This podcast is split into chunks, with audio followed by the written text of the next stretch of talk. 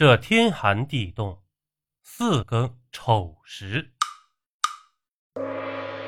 今天咱们的故事叫做妖僧。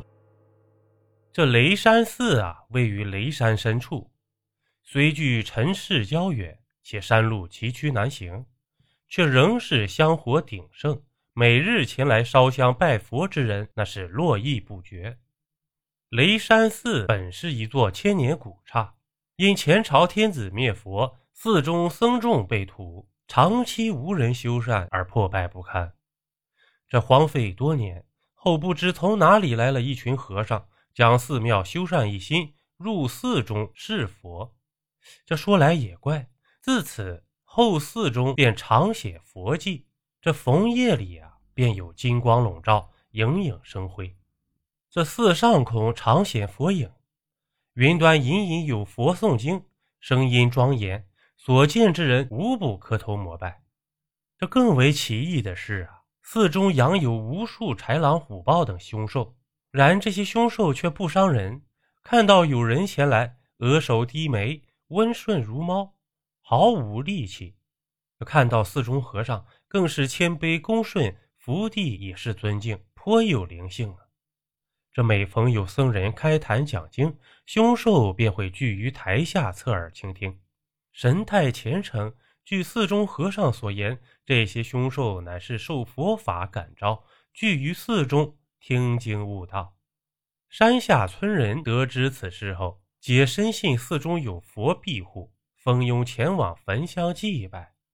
这寺中和尚也大开寺门，广纳香客。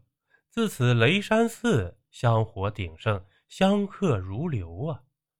这却说雷山山下有一人，名为薛怀良。这薛怀良七岁的儿子前段时间失踪了，寻了两天两夜，一无所获。薛怀良妻子生下儿子后，没过多久便去世了，所以薛怀良与儿子相依为命，感情甚笃。这儿子失踪后，他茶饭不思。心心念念，担忧着儿子的安危。听闻雷山寺很灵验，便决定去寺中焚香祈愿，望佛祖保佑儿子早日归来。这次日天刚蒙蒙亮，薛怀良便来到雷山寺中。果然如传闻中一般，寺中有不少凶兽，却不伤人。见到薛怀良，纷纷俯首示好，很是温顺。然他却发现。那些凶兽身上皆有伤痕，似是常被鞭子抽打。有的凶兽身上伤痕甚深，可见下手极狠。不知在这以慈悲为怀的寺庙中是何人所为？薛怀良摇了摇头，来到佛殿。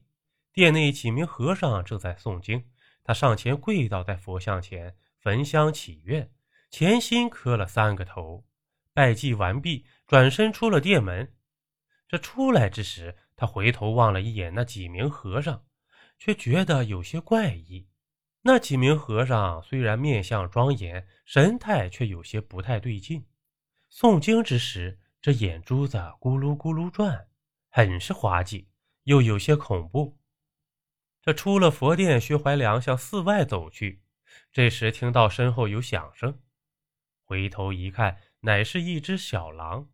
那小狼紧紧望着薛怀良，双目含泪，似有话要说，张嘴却发出狼叫声。薛怀良并未在意，继续前行。然那小狼却一直尾随薛怀良。薛怀良不解，伸手摸了摸小狼的头，那小狼围着薛怀良又蹦又跳。这时，寺中的一和尚见此，走上前来，将那小狼携起，道了声佛号，说道：“此狼年幼。”没有规矩，扰了施主，施主莫怪。薛怀良忙道：“无妨。”那和尚将小狼带走。那小狼在和尚怀中挣扎哀叫，叫得很凄惨，似乎对和尚很是畏惧，事出反常啊！又想起寺中诸多异常之处，薛怀良心中隐隐有些不好的预感。这寺中莫不是藏着什么不可告人的秘密吧？念及此处，心中有些害怕。急忙走出寺门。当天夜里，薛怀良做了个噩梦，梦到儿子身上伤痕累累，哭着不停说：“爹爹救我，爹爹救我！”这薛怀良从梦中惊醒，思念儿子呀，不禁泪流满面。这第二天天还没亮，门外忽然传来了敲门声。薛怀良开门一看，外面站着一道人，鹤发童颜，仙风道骨，手中拿着一件寒衣。贫道知善人有难，今特来还恩。还恩？你是？这薛怀良望着道人，心生疑惑，不记得见过这道人呢。那善人可还记得这寒衣？这薛怀良看了看道人手中的寒衣，却是自己的。忽隐隐约约记起三年前，自己带着儿子去临县赶庙会，途中见一道人醉卧树下而眠。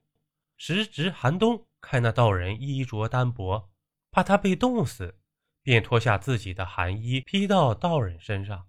这一晃三年已过，薛怀良早已将此事忘在心底。看到那寒衣，方才记起，区区小事何足挂齿。这薛怀良说道。只是道长怎知寒衣是我所赠，又怎知我有难？这道人并未作答，而是微微一笑，说道：“我生平最不喜欢欠人恩情，善人既与我有恩，我自当报答。善人命中有丧子之劫，我特来相助。”这薛怀良听罢，知道道人非寻常之人，叩首说道：“道长若能助我寻到儿子。”大恩大德，愿做牛做马相报。这道人笑道：“善人言重了。”而后将其扶起，向他要一根儿子的毛发。这薛怀良不解，却仍从儿子床铺上寻得一根发丝，交给道人。邀您继续收听下集。